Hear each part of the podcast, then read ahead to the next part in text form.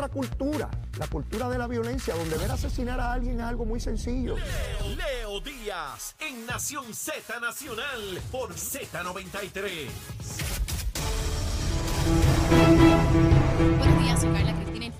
Nación Z Nacional en los titulares en respuesta al paso del huracán Fiona por el país. El Servicio de Rentas Internas Federal pospuso hasta el 15 de febrero de 2023 la fecha límite para que individuos y empresas presenten las planillas estimadas, envíen las retenciones de nómina o paguen otros impuestos. Por su parte, el gobernador Pedro Pierluisi anunció ayer que se aprobó una dispensa para que los participantes del programa de asistencia nutricional conocido como el PAN puedan comprar comidas preparadas con su tarjeta en unos 3.000 comercios certificados, mientras la senadora Keren Riquelme solicitó ayer al primer ejecutivo que adelante el pago de la segunda quincena del mes de septiembre a todos los servidores públicos para que puedan suplir sus necesidades luego de esta emergencia. Y en temas internacionales, las autoridades de Uganda confirmaron hoy la muerte de un paciente que estaba bajo supervisión como supuesto caso de ébola a raíz del brote declarado en el país africano ayer, lo que elevaría a dos el número de fallecidos a causa de este virus. Para Nación Z Nacional les informó Carla Cristina. Les espero mi próxima intervención aquí en Z93. Hablándole claro al pueblo. Nación Z Nacional, soy Leo Díaz. Buenos días a todos. Leo Díaz en Nación Z Nacional por la Z. Y estamos de regreso, mis amigos, aquí en Nación Z Nacional. Ya es la última media hora del programa. Mire, esto se va tan rápido. Cuando yo empecé en este programa hace año y pico atrás, sea dos horas, eso es un montón de tiempo. ¿Saben qué? Ya hago un programa de cuatro horas ahí, olvídese de eso. Con la mano izquierda lo hago como tiene que ser. Bueno, está aquí conmigo el senador Juan Oscar Morales. Juan, a las nueve y media, aquí, ya tú sabes, se hace una recomendación de almuerzo.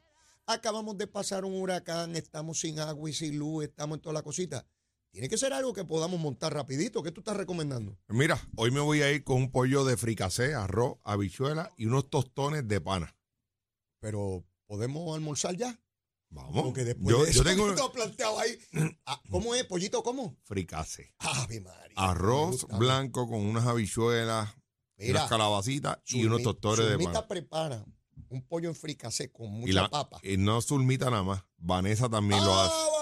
Vanesita, Vanesita. Vanessa, besito en el cuti, te quiero mucho. Vanessa, la esposa del senador, a quien conozco, una mujer extraordinaria, una mujer con una sensibilidad inmensa. Y que mire, ese binomio, esa pareja, eh, son extraordinarios sirviendo. Yo los he visto, eso nadie me lo contó, no es que yo creo, no es que me parece, no es lamiendo el ojo, no es ninguna buena. Que los he visto yo, cómo se fajan atendiendo las necesidades de la ciudadanía. Así que, besitos en el cuti, Vanessa. Besitos en el cuti. Este, eh, Juan, Dígame. ya tú has tenido la oportunidad como legislador de pasar María, de pasar eh, temblores, aunque no es lo mismo que la zona suroeste. Irma y María. Irma y María, la pandemia, ahora Fiona. ¿Qué cosas tú ves que se podrían mejorar en términos de la preparación para estos eventos? Porque está por culminar ya mismo, en varias semanas, la época de huracanes, pero el año que viene hay otra época de huracanes Claro. y todos los años hay una. ¿Qué cosas deberíamos hacer que le enseñemos a nuestros hijos desde chiquitos que se hace cuando viene la temporada de huracanes? Porque en mi generación, Juan, el- los huracanes eran de, de- de- de mucho tiempo, en mucho tiempo, y nunca con la devastación que hay hoy en día. ¿Qué, qué cosas tú como funcionario público eh, eh, comenzarías a hacer? Lo primero es educar a nuestros niños de lo que significa el impacto que podría tener un huracán en nuestras comunidades y a respetar todas aquellas órdenes que el gobierno emita. ¿Por qué? Porque yo escucho cada vez eh, llamados que hacemos a movilizar la gente de zonas inundables. Eh, lamentablemente, la actitud que tomamos en ocasiones es, por aquí no va a pasar nada. Y cuando pasa, estamos poniendo en riesgo a estos funcionarios que están trabajando, muchos de ellos de manera voluntaria, porque pues creció el río, se salió de su cauce. Y entonces eh, ponen en peligro a, a estas personas, ¿verdad? Eh, cuando los, los van a mover. Y eso es lo primero que yo haría. Lo segundo, los refugios, Leo. Yo creo que ya es hora de que eh, en todos los pueblos nosotros tengamos unos super refugios que tengan plantas, cisternas, eh, donde yo conectar maquinaria, eh, si hay una persona que necesita algún respirador, algún, alguna, alguna máquina especial, que nosotros tengamos eso. Yo sé que el gobierno comenzó esas gestiones, pero todavía no, hemos podido tener el 100% de estos refugios eh, listos eh, para atender a la población como tiene que ser. Eso es lo, que yo haría. Nosotros en la Cámara, recuerdo cuando yo fui presidente de la Comisión de Salud, a través de la experiencia que tuvimos con María, hicimos un protocolo para pacientes de diálisis. Ese protocolo, gracias a Dios, se pudo incluir en el plan de emergencia de, que estableció Nino Correa. Así que eh, eso está establecido porque lo que pasamos con María, pues eso no podíamos volver eh, a repetirlo, especialmente con este tipo de pacientes de diálisis. Sí, a eso, eh, les va la vida. A eso les va la vida. Y, y todavía yo entiendo que no estamos en un 100% preparados para atender a esa población de diálisis. Así que mi llamado, y voy a estar comunicándome con Nino y con otro personal después que pase esta emergencia, para asegurarnos de que nosotros podamos invertir. Y fíjate que usted utilicé la palabra invertir, no gastar. Invertir en identificar, en tener centros comunales, en tener escuelas en cada uno de los municipios de Puerto Rico listos para en caso de que se vayan a utilizar como refugio, pues cuenten con todas las facilidades eh, que conlleva tener un refugio, para atender a estos y a otros pacientes. Cuando, tú dices listo, sea a lo que te refieres. No es meramente eh, una lista donde nominalmente se dice tal sitio de refugio, tal sitio de refugio. No, no, no. no, eh, es, que, es que de verdad haya ese protocolo que tú señalas donde diga qué cosas tiene que tener para considerarlo un refugio. Que yo estoy seguro que debe haber unos parámetros generales. Claro. Y mientras tú hablabas, pensaba, si fuera posible, que una vez está llegando el verano, el punto que se da inicio oficial de la temporada de huracanes, que, que hubiese la posibilidad real de, del examen físico de esos lugares y que se certifique que en efecto están, están, listos. Definitivamente. Y coordinado, obviamente, con los alcaldes. Hacia eso es que vamos dirigidos. Obligar. Si hay que erradicar un proyecto, Leo, yo lo voy a hacer. De que precisamente antes de verano, ya en mayo eh, de cada año, podamos certificar y que cada alcalde sea responsable de que su centro cumple con todos los requisitos que en caso de emergencia no esperemos que llegue la, época. Y si no está, hacer la denuncia que corresponde. Inmediatamente. Del pueblo inmediatamente, del que sea. ¿Para qué? Para que en casos como estos, eh, nosotros no tengamos ¿verdad? Eh, eh, problemas en poder atender a la gente como, como se merece. Así que en ese sentido, nosotros queremos tomar esa iniciativa de asegurarnos de que nuestros refugios cumplen con todo. En esta ah, ocasión. y, la otra parte es, tiene que haber un área designada para parte de la familia, que son los, las mascotas, que eh, como no sé si vieron, que en los, los, informes que se daban, y era curioso, eso antes no se daba, eh, incluían en el censo de los refugiados a nuestras mascotas. Eso, eh, yo, yo también me, percaté de ello y pensaba, otra vez, cuando yo era chamaco, a nadie le interesaba si el perro y el gato no, salvaron. Aquí no puede entrar esa mascota, decían. ¿Qué, aquí hace el perro y el gato Así es el grado de conciencia que ha cobrado nuestra oh. sociedad sobre las mascotas y nuestros animales es dramático. Me parece que hemos avanzado oh, bastante en eso. Es, y qué bueno. Es una de las áreas que como sociedad hemos cobrado una conciencia enorme. Y aquí el que ve que están maltratando una mascota lo monta en las redes sociales, rápido hay una denuncia. Denúncialo y métalo en preso. Eh, y, de verdad que en eso hemos, hemos avanzado mucho. Eh, Juan, sin embargo, en este evento atmosférico noté no sé si por lo que tú planteas, de personas que decían aquí no va a venir eso, pero muy pocas cantidades de refugiados. Poquísimo. Muy, muy, muy poco. Y, aun cuando eh, se estaban haciendo las alertas de por dónde venía este fenómeno, que fue errático, de, de, por sí fue errático, eh, de, por dónde entraba, por dónde salía, pero eh, ya hay unas áreas, y te escuchaba cuando venía de camino, ya hay unas áreas designadas. En cada pueblo ya nosotros conocemos donde se inunda. Claro. Eh, pues mira, la obligación y la responsabilidad de cada ciudadano es que cuando hayan este tipo de avisos, este tipo de, situaciones, eh, usted libre y voluntariamente se mueva, que el gobierno no tenga que ir a, a, buscarlo a su casa y exigirle. Yo veía en Naranjito un documental en medio de la emergencia sacando a unas personas y estábamos poniendo en riesgo a los funcionarios que estaban allí, más a la persona que estábamos rescatando. Y, y, y yo sé que muchas personas, pues, tienen temor a abandonar sus hogares. Sentido de pertenencia. que sí, o que, o que le vayan a robar, Claro. eh, a quitar su- sus Claro. cosas, ¿no? Eh, eh, yo sé que eso está presente, Sí. eh, pero, pero primero es la, la vida, ¿no? Primero, Eso es lo, eso es lo primordial, Leo. primero es la vida. Eh, eh, eso, ese evento de, de esta ocasión nos lleva también a otro punto, Juan.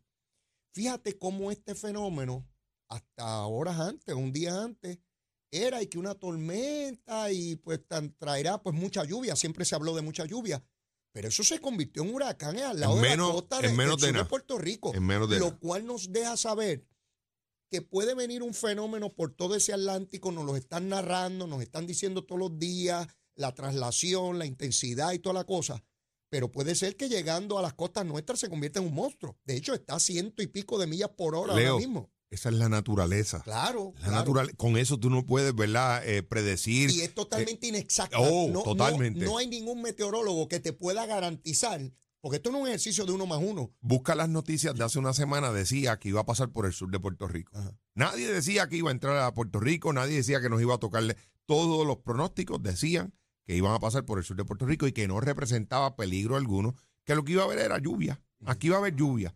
Eso no fue lo que ocurrió. Por eso está, este, este tipo de, de fenómenos nosotros tenemos que tomarlo con mucha seriedad, con mucha responsabilidad y, y no subestimar, así sea una depresión, lo que sea. ¿Por qué? Porque aquí ustedes vieron cómo en menos de 24 horas, cuando ya estaba cerca de, de- de Ponce, el área de Ponce, de momento se convirtió en un huracán categoría 1. Así es. Fue de momento. Nadie esperaba eso, nadie.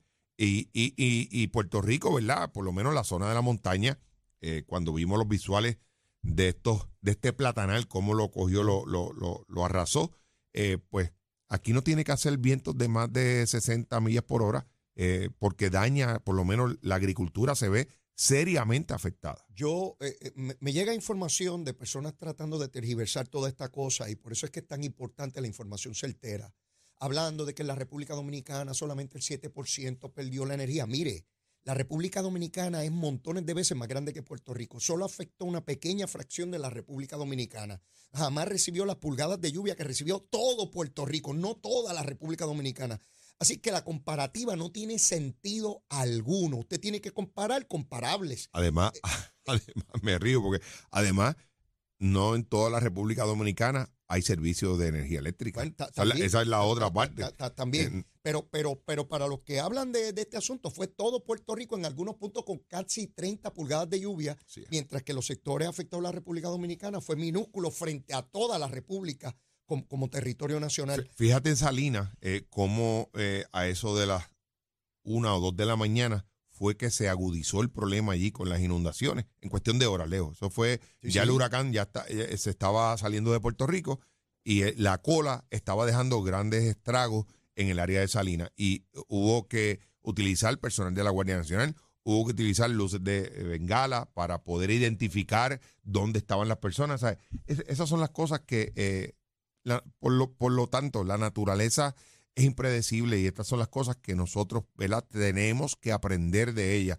Tenemos otra escuela que aprender. Era Irma, María y ahora eh, Fiona. Me envían una tabla, por lo menos hasta hace creo que una hora, eh, se había podido restablecer el servicio de energía eléctrica a 377.233. Eso representa un 26% de los abonados de la Autoridad de Energía Eléctrica. Es probable que este número haya subido ya un poco, esto es de hace una hora, pero lo que implica es que al menos ya una cuarta parte de los abonados ¿Mm? tienen energía. Abner Gómez hablaba ayer de que probablemente para el día de hoy eh, eh, una gran cantidad de los abonados tuviesen energía en la medida en que eh, ya se quedan atrás la lluvia, la- la- las brigadas pueden salir a, a patrullar las líneas, Claro. Eh, eh, las plantas pueden comenzar a, a generar energía. Si hay generación disponible suficiente también. Suficiente. Si eso explicaba al comienzo del programa, que tienen que estar las, las líneas hábiles para entonces prender la planta. No,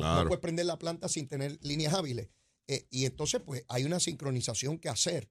Y, y no es la primera vez que sucede. Hemos visto huracanes anteriores que se tuvo que apagar el sistema para protegerlo y tarda en comenzar a- a- a funcionar. Y con eso, pues la complicación de, la, de las plantas de la Autoridad de eh, Energía Eléctrica, de, de acueductos que necesitan la yo, energía para ¿verdad? funcionar. Yo, eh, y, y lo he dicho en este programa en un sinnúmero de ocasiones, yo tengo mis serias diferencias también con el servicio de Luma, de cómo se está eh, desempeñando, eh, pero te tengo que decir que en la emergencia he visto su respuesta. Anoche mismo, Leo, a la una y media de la mañana estaban eh, trabajando en parte de mi precinto y energizaron eh, siete comunidades a esa hora. Eso la- tú lo viste. lo, lo vi yo, lo vi yo. Y yo, y yo vi eh, fotos, videos de en medio de la lluvia, Ah, sí. en medio del fenómeno, personal de Luma montado en las canastas esas, con cable, bregando con cable, eh, eh, bajo, bajo la inmensa cantidad de lluvia que estaba Eso, cayendo. eso yo lo vi y esta mañana me encontraba en una de las comunidades de mi precinto, específicamente en las casitas de Berwin, y allí eh, ener- estaban energizando en ese momento eh, parte de la comunidad que estaba sin luz desde, desde antes del huracán. Así que yo creo que debemos darle ¿verdad? la oportunidad a, a Luma y, y pedirle ¿verdad? que sigan haciendo el trabajo que están haciendo y de manera que podamos energizar. Hay unas comunidades que se van a poder energizar antes que otras. Hay el, el centro de la, de la montaña, yo creo que va a tardar el porque el daño allí fue. eh, yo no, yo no tuve,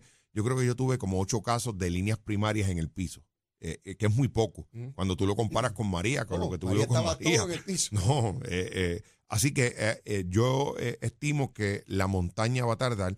Lo que, la comunicación que tuve con Gómez esta mañana, con Abner, es que todavía falta personal que viene de los Estados Unidos, eh, de su compañía matriz, eh, que me dice Abner que son especializados en este tipo de trabajo, eh, en, en trabajos de, de- de fenómenos catastróficos, son los que están llegando a Puerto Rico, que tienen esa especialidad. Algo que también noté en los alcaldes particularmente es que la inmensa mayoría que escuché que se expresaron sobre la situación de sus municipios, cuando a la pregunta directa de si tenían comunicación con Luma, decían que sí, Sí, señor. que tienen unas Yo personas lo destacadas. De en- rojos y azules. Exacto, alcaldes PNP y populares. Y eh, en algunos casos daban el nombre de esa persona con el cual ellos se comunican y los mantienen eh, al tanto. Así que ese problema, que, que incluso tú y yo lo habíamos Lo habíamos hablado. infinidad de La comunicación. que- que- Y no qué bueno, Leo. De esas cosas son las que tenemos que alegrarnos y tenemos Claro. que aplaudir. Claro, claro. Esa comunicación se abre y así ustedes como funcionarios públicos pueden decirle a la población, tarda una hora, tarda seis, seis horas, tarda un día y, y a la misma vez ayudan a que Luma conozca de primera mano dónde están los Te problemas. tengo que decir que, que ese ha sido, ese fue un pedido que hizo el gobernador directamente a la gerencia de Luma, que había que tener comunicaciones con los funcionarios electos, llámese alcaldes, senadores y Y no representantes. importa el partido. No con importa, todo, con todo, así es, con a- todo. de, de esa manera, y qué bueno, yo esas cosas las aplaudo, según las critico cuando ocurren, que no, que la comunicación a veces pues no fluía, pues yo también te tengo que decir, por lo menos, la comunicación que yo he tenido con Abner Gómez y con otros funcionarios de, de Luma eh, ha sido excelente. No, ahora no puedo decirte lo contrario. Juan, en los minutos que quedan, eh, pues ya en unas horas eres ya constitucionalmente senador Sí. por el distrito de San Juan. Cambias de distrito representativo a distrito senatorial. En términos legislativos, Juan, eh, ¿cuáles son tus proyecciones de cara a lo que resta del cuatrenio como senador? Pues mira, primeramente eh, pedirle a Dios que sea el que me guíe como lo ha hecho eh, en la Cámara para que yo pueda continuar trabajando eh, en las comunidades, porque Leo, tú me conoces, yo no he sido un representante de escritorio, a mí me gusta estar en las comunidades, viendo de primera mano cuáles son las necesidades que tenemos en esas comunidades. Y eso que hice en la Cámara es lo que pretendo hacer y es lo que he hecho hasta ahora, sin haber juramentado. Yo estaba en Aguas Buenas, yo estaba en Guainabo antes del huracán y después del huracán. Así que viendo los problemas que ocurren, yo, las prioridades que yo voy a estar trabajando, obviamente tú conoces la salud. Yo tengo que seguir trabajando ese tema de la salud. De las áreas, la- el área metropolitana es de las áreas que más se ha afectado con relación al problema de proveedores de salud, que se nos hay escasez de especialistas en, el área metropolitana. Y quiero seguir trabajando con eso. Yo tengo un proyecto que aprobamos en la Cámara el cuatrenio pasado, que lamentablemente la Junta de Control Fiscal detuvo. El gobierno llegó hasta Boston. Eh, Boston pidió una información adicional. Ahora desde el Senado yo quiero asegurarme que esa información se le haga llegar al Tribunal de Boston para que ellos puedan evaluar eh, si la medida que nosotros aprobamos tiene el impacto fiscal que ellos alegan que tienen, que yo creo que no, no, no existe ese, ese, ese impacto fiscal. Y, y te, y te lo recuerdo, es el, el- el poder, con- el poder que las aseguradoras puedan contratar a todos aquellos proveedores que tengamos disponibles que quieran tener. Así que ese, ese es uno. Eh, la educación es otro, eh, otra de mis prioridades y obviamente la seguridad. Eh, el área de San Juan, Guainabo, eh, Aguas Buenas, eh, no, no, no lo tiene tan, tan marcado, pero también queremos incluir el área de seguridad. Esos son mis tres temas principales. Eso no quiere decir que no vaya a tocar otros temas. Eh, me preocupa el tema económico. Es un tema donde eh, San Juan, por lo menos, eh, tenemos mucho por hacer. Y estoy trabajando junto con el alcalde, Leo, los temas de la permisología y demás, Sí, ver de qué manera nosotros podemos agilizar ese proceso tan burocrático Llevamos, que... llevamos, llevamos décadas en esa cosa. Oh, y, y entonces, ¿a- ¿quién va a querer invertir? ¿Quién va a querer hacer un negocio en el área metropolitana si el gobierno es el, es el primero que le, le pone obstáculos, ¿verdad? Hay que hacerlo un proceso más ágil, eh, que cumpla con los requisitos. Yo no se, se han hecho eh, esfuerzos todos bien intencionados, pero aún No, sigue siendo. No, no es suficiente, Leo. Yo, yo estoy de acuerdo contigo, pero creo que debemos mirar un poquito más profundo esa ley y, y hacerla más ágil. El problema es la agilidad con, con la cual el gobierno trabaja este tipo de, de permisología. Así que en ese sentido vamos a estar trabajando y vamos a continuar, eh, por lo menos en el área de San Juan, eh, trabajando con las comunidades, con eh, nuestras carreteras, Leo, que todavía están en unas condiciones. siguen asfaltando en San Juan. Sigue- seguimos asfaltando. Ahora, hoy mismo nos encontramos en Berwin, la General Valero, Hillbro del Norte, y pronto vamos a estar impactando eh, Venus Garden, que está Leo, eh, no hay una carretera buena allí. Sí, sí, eso. Así que vamos luna, a estar. eso parece la luna, eso, la luna es poco. ¿Sabes las comisiones que, a, las cuales vas a pertenecer? Pues mira, no, hoy voy a tener una reunión con el presidente del Senado, que desde ahora te adelanto, y, en eso yo no tampoco tengo problema, con el cual tengo una excelente Sí, me relación. habías dicho anteriormente. Eh, José Luis Dalmao, para mí, eh, más allá de, de político, es mi amigo. Yo Sí, lo considero relación personal eh, con mi él amigo. Obviamente, ya él sabe que yo tengo que cumplir un trabajo Claro. eh, de fiscalización Y- y como tú- lo he hecho. Y tú sabes que él tiene que cumplir el Y de él tiene que cumplir el de él. Así Eh, así que lo vamos a hacer, pero con mucho respeto y con mucha responsabilidad. Eh, y en lo que yo pueda ayudar, en lo que yo pueda contribuir, ahí va a estar Juan Oscar Morales disponible en el Senado de Puerto Rico. Excelente. Pues yo de tiempo en tiempo te voy a estar invitando para Claro. que estés con nosotros por acá, que nos digas cómo Cuando está lo entiendas necesario, aquí vamos a estar, Leo. Y, y- y siempre que tenga un fricase de pollo, pues nos llama, que nosotros siempre también estamos disponibles para degustarlo. Carla Cristina. Vanessa, toma nota. Achero, todo- estamos todos ready, siempre con hambre, dispuestos a, a comernos En todo- casa, todo lo que hay. cocina, Vanessa. Gracias, Un gracias. placer, Juan. Dios los bendiga. Bueno, mis amigos, y antes de despedir el programa, por supuesto, tenemos que saber cómo está el tránsito, cómo está el tiempo. Mire, se fue Fiona, pero no sabemos si Shrek está por ahí. Así que vamos con la que sabe, Carla Cristina.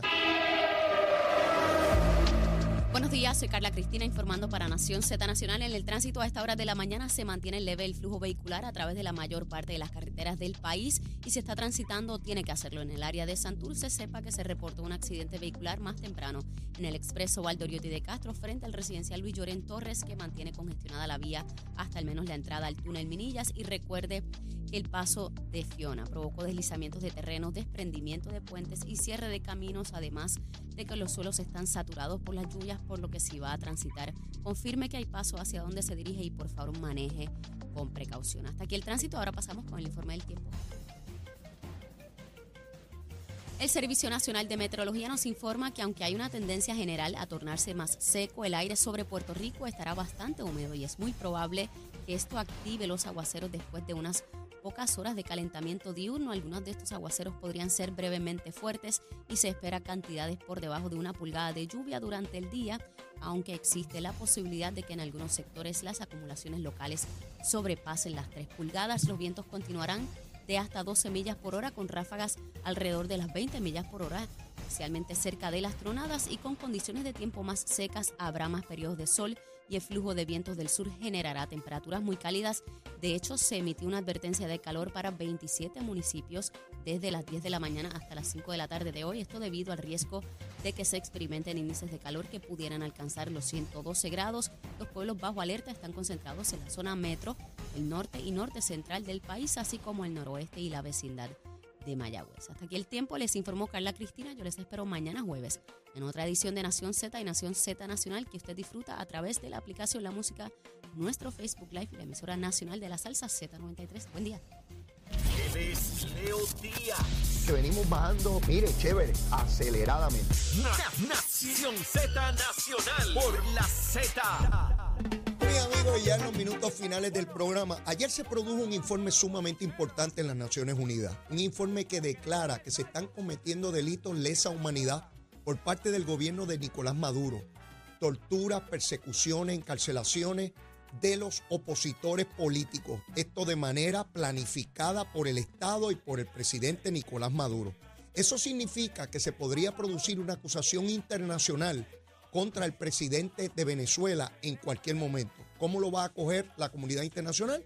Habrá que verlo en el camino, pero se trata de un informe de las Naciones Unidas diciendo cómo se cometen delitos contra la oposición. Pero ya yo no tengo tiempo para más. Tiene que ser hasta mañana, mire. Y la súplica, el ruego de siempre. Seguro que sí. Si usted todavía no me quiere, quiérame que soy bueno, mire. Papito chulo, seguro que sí. Y si ya me quiere, quiérame más. Siempre se puede querer más. Lo quiero un montón. Será hasta mañana. Besitos en el cutis para todos. Llévatela, chero.